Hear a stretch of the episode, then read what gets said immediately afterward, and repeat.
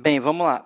Você vai abrir lá, se a sua versão for de bolso, LPM Pocket. Abre lá na página 105 e a gente vai falar do jogo de croquet. Acredito que seja assim que se fala. Já vi gente falando jogo de croquete, mas eu vou falar o que está aqui no livro, jogo de croquet. Então a Alice vai é convidada para jogar esse jogo aí, jogo de croquet com a rainha. E esse jogo tem umas peculiaridades que eu queria que você pensasse sobre elas. Você vai lá, dá uma lidinha lá a partir da página 105 e você reflete sobre isso que eu vou colocar aqui. A gente vai dar mais uma chave do car... mais uma chave do castelo para você entender o livro, ok? O problema do, do jogo de croquet, o problema do jogo de croquet da rainha é que esse jogo ele é um jogo organizado de modo que uns ganhem e outros percam. Então, no geral, ele é um jogo organizado para a rainha ganhar. Se a gente pudesse resumir aqui esse jogo, ele é organizado para a rainha ganhar.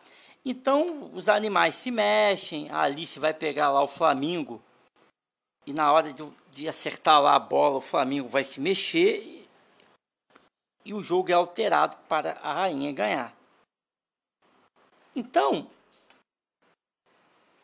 o que isso significa? E eu não quero que você fique triste com o que eu vou falar.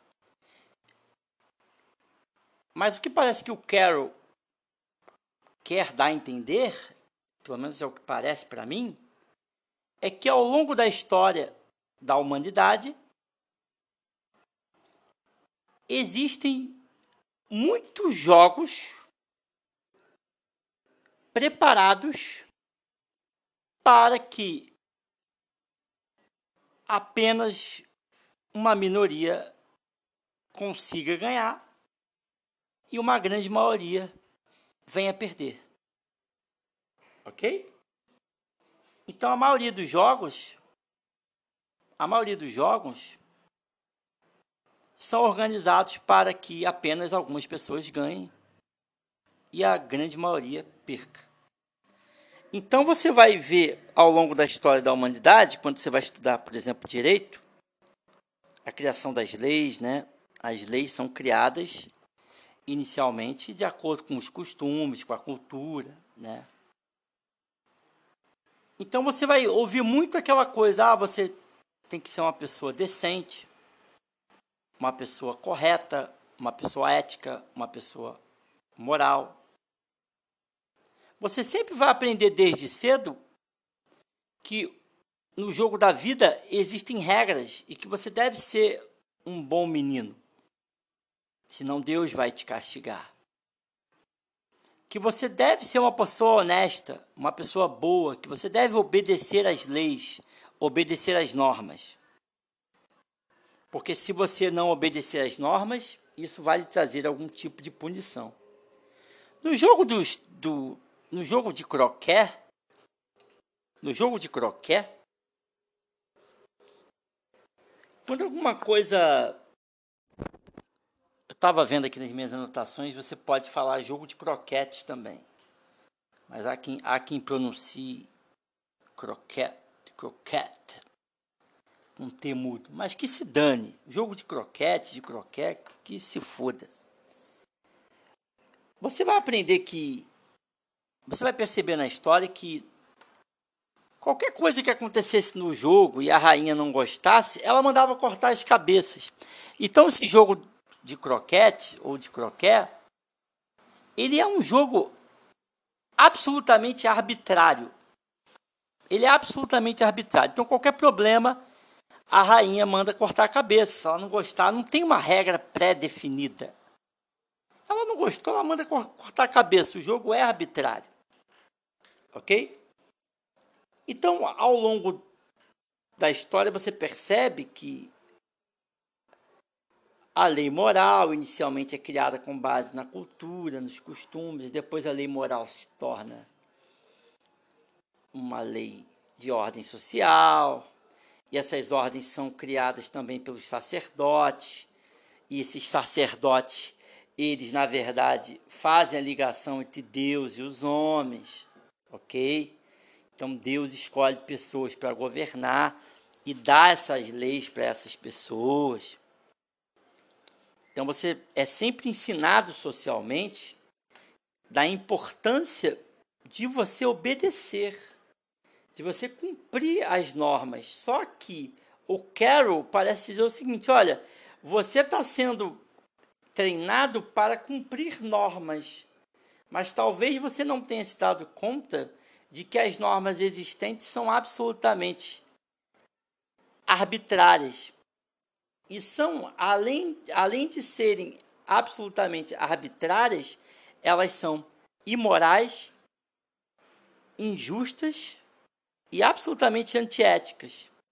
Então você é ensinado a obedecer desde cedo, você é criado sob a, a égide de que é, obedecer é muito importante, que se você cumprir a regra, se você descumprir a regra, você será punido. Mas o Carol está querendo dizer o seguinte: tudo bem, mas poucas pessoas perceberam que a grande maioria das regras são arbitrárias, injustas e imorais. Ok? Por isso que quando você vai estudar o SAD, e eu coloquei um material lá no grupo sobre o SAD, o SAD era justamente o contrário. O SAD ele valorizava o descumprimento da norma. O Nietzsche vai dizer para você seguir os seus instintos e não o que está na norma. Porque o Nietzsche vai dizer que o cumprimento da norma significa negar os prazeres, e negar os prazeres significa negar a vida. Se as normas, se as normas são arbitrárias, imorais, não guardam relação com a ética, por qual razão eu devo cumpri-la? Então, o que o Carroll parece demonstrar é que o sistema funciona, ok? O sistema funciona dessa forma. Porque, na realidade, o sistema visa beneficiar alguns poucos, e para beneficiar alguns poucos, uma grande maioria tem que ser prejudicada. Um exemplo disso no Brasil é que a gente tem um sistema onde nós temos uma educação muito ruim. Com uma educação ruim, você tem pessoas com senso crítico muito reduzido. Ok? Nós temos um país onde poucos têm muito dinheiro e uma grande maioria vive na miséria e uma outra grande parte não tem onde dormir e passa fome. Esse sistema é feito para que somente alguns ganhem e a grande maioria se, se lasque e se ferre. A gente viu bem isso na Revolução dos Bichos.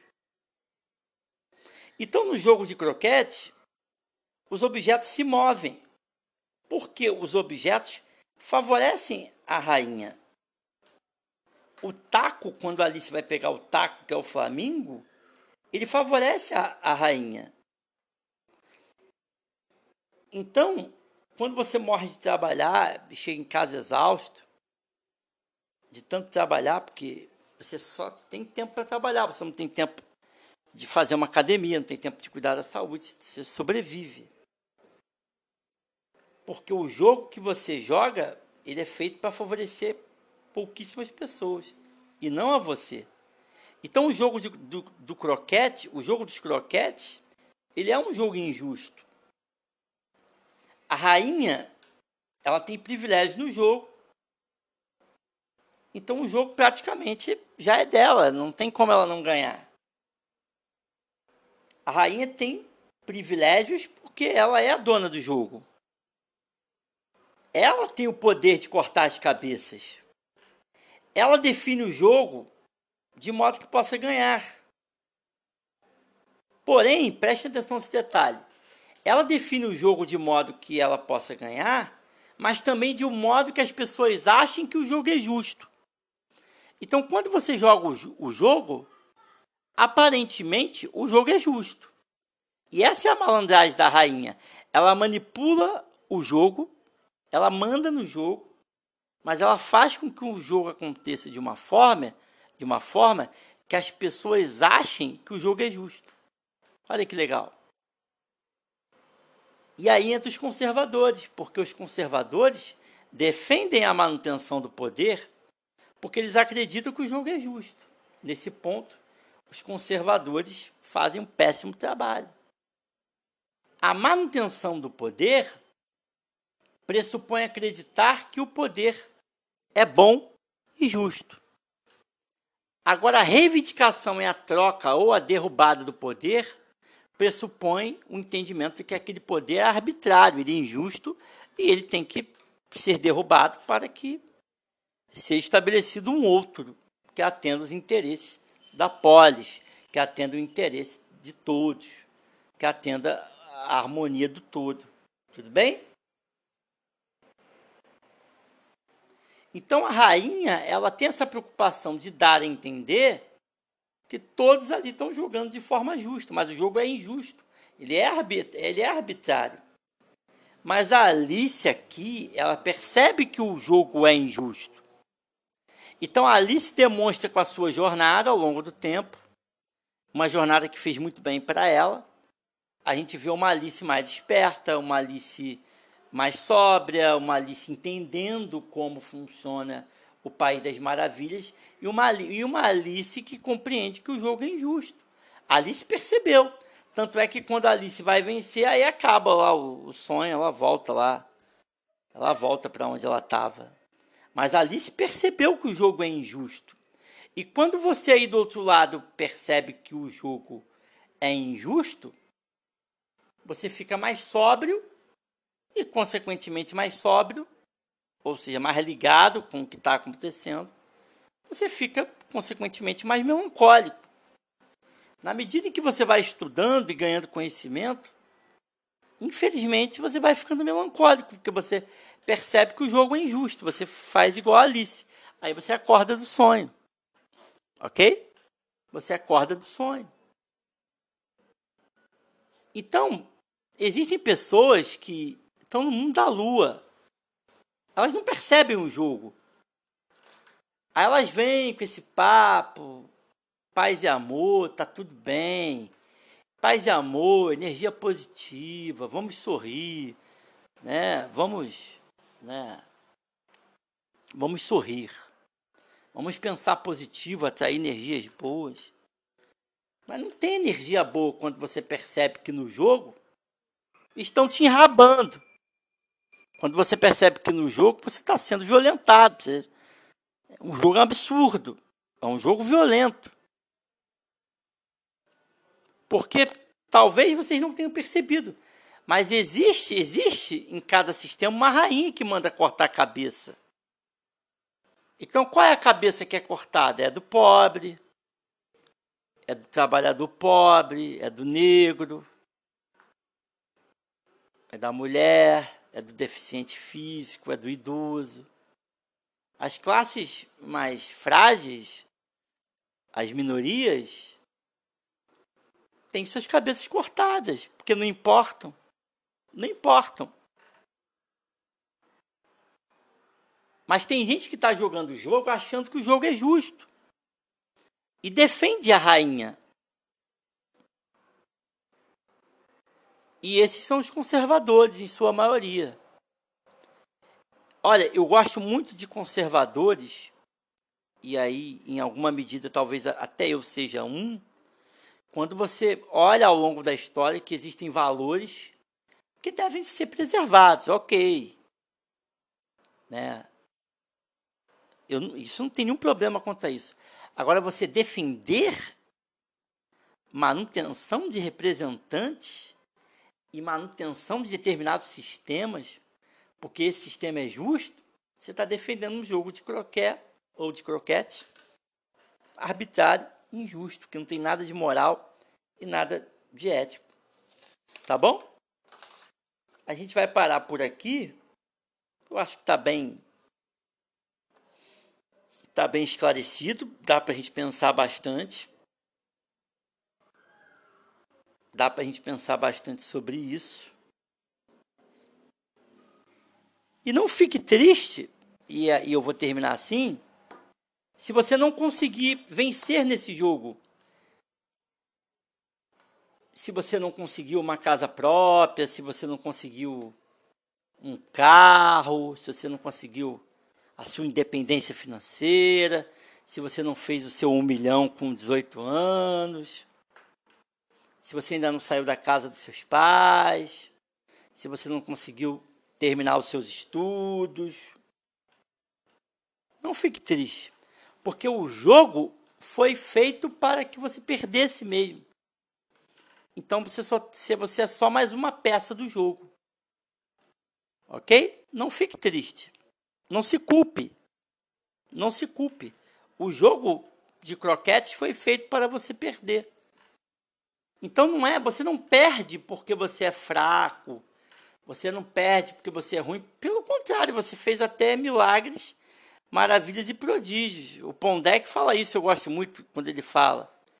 Então se você, meu irmão, se você acorda cedo, vai trabalhar, chega em casa, é, é, você já conseguiu, já, já, já encerrou seus estudos, você, você tem uma família, tem um filho Cara, parabéns. Tu já venceu na vida.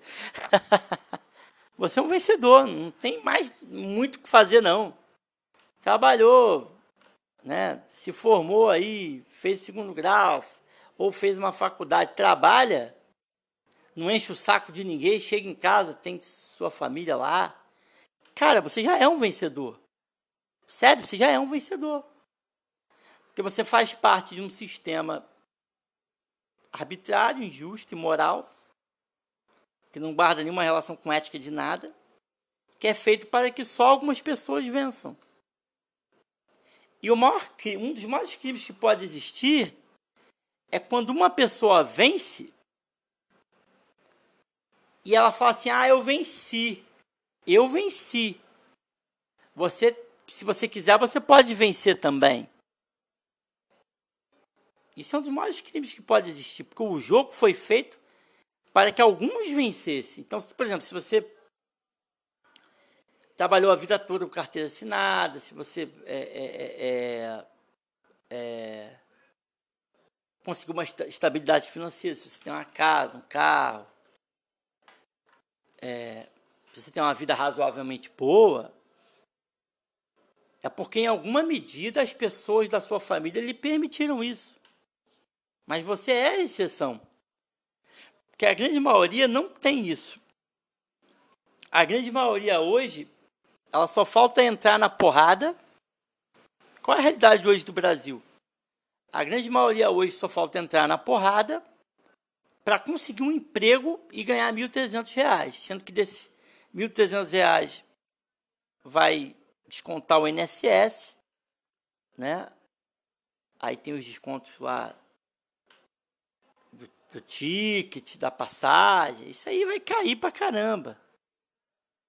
Eu não sei quanto que cai, mas cai bastante. E o que, que sobra? Dá para viver com salário mínimo? Essa é a realidade. Aí o que, que esse cara que não tem dinheiro vai fazer? Aí esse cara que é pobre, ele vai comer salsicha, embutido, né, mortadela. Ele não tem dinheiro para comprar manteiga, ele vai comprar margarina, né? Aí ele, pô, ele lá, sei lá, ele vai comer só alimento. E no livro 1984, essa temática da alimentação é bem esclarecida. Ele vai comer os piores alimentos. E aí ele vai chegar uma hora que ele vai estar com câncer, e vai para o SUS e vai ficar por lá. Quando ele foi chamado pelo SUS, ele já morreu. Ok? Então a gente percebe, e, e, e leiam, por favor, ou pesquisem, o Laurentino Gomes, acho que é esse o nome dele, livro A Escravidão. Porque o Laurentino Gomes vai dizer o seguinte: o sistema é feito para que o escravo permaneça escravo. O sistema é feito para que o escravo permaneça escravo. Então não se sinta. Não fique triste, né? não se sinta ressentido por você não ter vencido.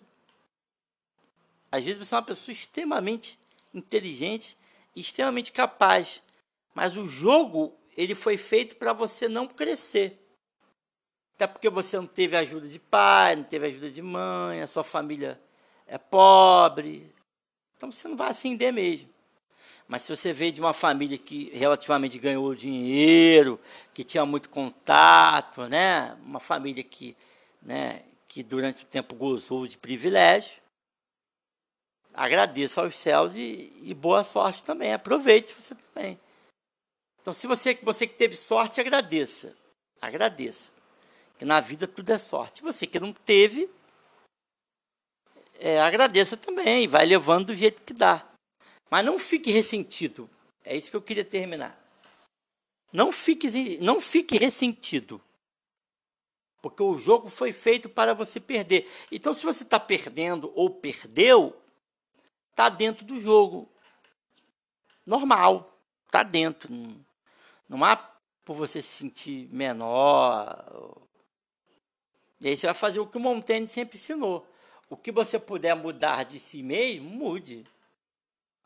O que você puder, usando o Albert Camus aqui, se revoltar, se revolte contra si mesmo. A sua parte faça para que você agrade a si. Não faça pelos outros ou por qualquer segmento, nada disso. Faça para si mesmo. Por isso que nós, no grupo de filosofia lá da nosso grupo do WhatsApp, eu sempre bato na tecla com vocês que não existe livre-arbítrio. E não tem mesmo. A ideia de livre-arbítrio é uma ilusão, é uma coisa que foi criada. Por que, que o livre-arbítrio foi criado? Ele foi criado para. por dois motivos. O primeiro é porque quando você diz que existe livre-arbítrio, e a responsabilidade é sua, você isenta os poderes dominantes de responsabilidade e você transfere a responsabilidade para você. Então fala assim: não, a sua vida é, é uma bosta, mas só depende de você mudar. Mas você não vai conseguir mudar porque você está jogando o jogo dos croquetes. O jogo dos croquetes é feito para você perder. Aí o que, que eu faço? Eu jogo essa ideia da liberdade. Não. A vida, são, a vida é feita de escolhas. É, basta ter livre-arbítrio. Você não venceu porque você é safado, porque você é preguiçoso. Porque você não se esforçou, porque só dependia de você. Só que isso é mentira. Porque no jogo de croquetes, quando você pegar lá o Flamengo e dar a porrada na bola, o Flamengo vai virar o pescoço e vai virar a direção e você não vai acertar a bola. E a bola também é um bicho que vai andar na hora que você bater nela. Na hora que você bater ele, opa, ele anda. Então não tem livre-arbítrio. O que tem, o que tem é uma quantidade, aí o Camus, mais uma vez, o Albert Camus está certo, uma quantidade muito pequenininha de liberdade, mas muito restrita, né?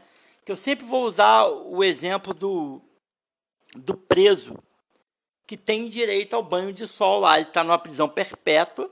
Imaginem um preso numa prisão perpétua. E aí ele tem direito a banho de sol às quatro da tarde. Ou meio-dia, não, meio-dia é hora do almoço. Ele tem, vamos botar de manhã, ele tem direito ao banho de sol de manhã, nove da manhã. Aí abrem as celas, aí podem jogar um futebolzinho. Aí ele pode pegar um sol. E é ali na hora desse banho de sol, né, que rola ali, né, a, a, polícia ou as pessoas lá de dentro conseguem trazer objetos de fora para dentro. Vocês sabem como é que é, né? Ok? Então, assim como o preso numa prisão perpétua, ele tem direito ao banho de sol às nove da manhã, assim somos nós na nossa vida. A gente tem algum, alguma liberdade muito reduzida A gente tem direito ao banho de sol. Então a gente tem que aproveitar esse banho de sol aí da melhor forma possível. Ok? Tentar aproveitar esse banho de sol da melhor forma possível. Então, não fique ressentido e triste porque você não consegue ganhar no jogo de croquete. E se você que está me ouvindo em alguma medida ganhou no jogo de croquete, porque alguém da sua família teve dinheiro, né? É sorte, agradeça. E se você que não teve sorte, não fique ressentido. Mas, como vai dizer o Albert Camus, use da revolta para tentar modificar aquilo que está ao seu alcance, dentro de si mesmo, vai dizer Montaigne. Schopenhauer no mesmo sentido. Tentar mudar aquilo que está dentro de nós. Aquilo que é possível mudar. Escovar os dentes antes de dormir, tentar comer menos antes de dormir, ler antes de dormir, encher a cabeça de, de, de livros, de conhecimento, de cultura, tentar ser uma pessoa melhor, tentar se desenvolver emocionalmente, fazer terapia se, se você é, conseguir, se não conseguir, sai com os amigos para conversar. Soren Kierkegaard vai dizer que as pessoas são nossos espelhos. Tudo bem? O jogo é injusto. A gente vai falar ainda mais um pouquinho do jogo de croquete ou de croquete, mas não agora.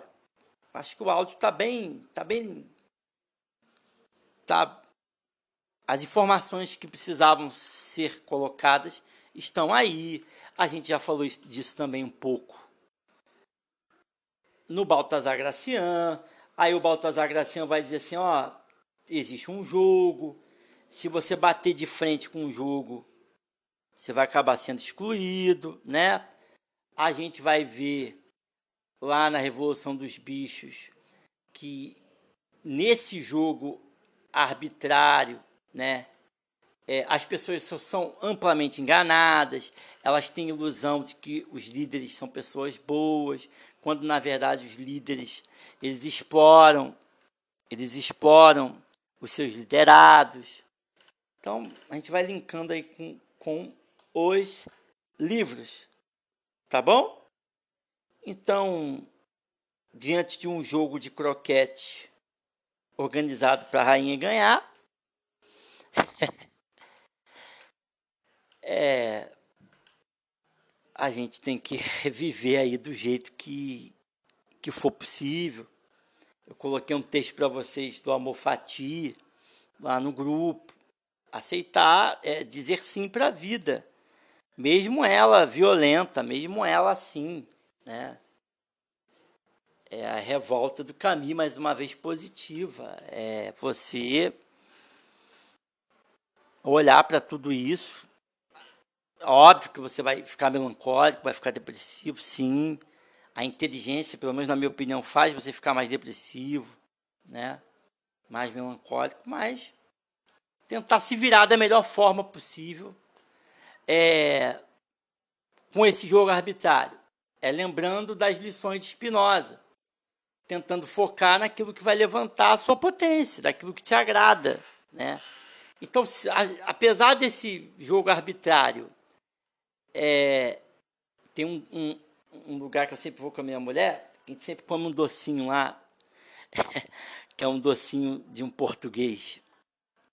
Isso eleva a nossa potência, o jogo é arbitrário, é ruim, né? Mas a gente vai lá comer o docinho do português, porque isso deixa a gente feliz. Isso, segundo Spinoza, eleva a nossa potência. O que o Spinoza vai dizer? Busque tudo aquilo que, que, que vem elevar a sua potência e se afaste o máximo possível daquilo que vai diminuir a sua potência. Tudo que for diminuir, você foge. E aquilo que for aumentar, você abraça. Tá bom? Obrigado pela sua. Por estar comigo aqui esse tempo todo. E é isso. Até a próxima. Valeu.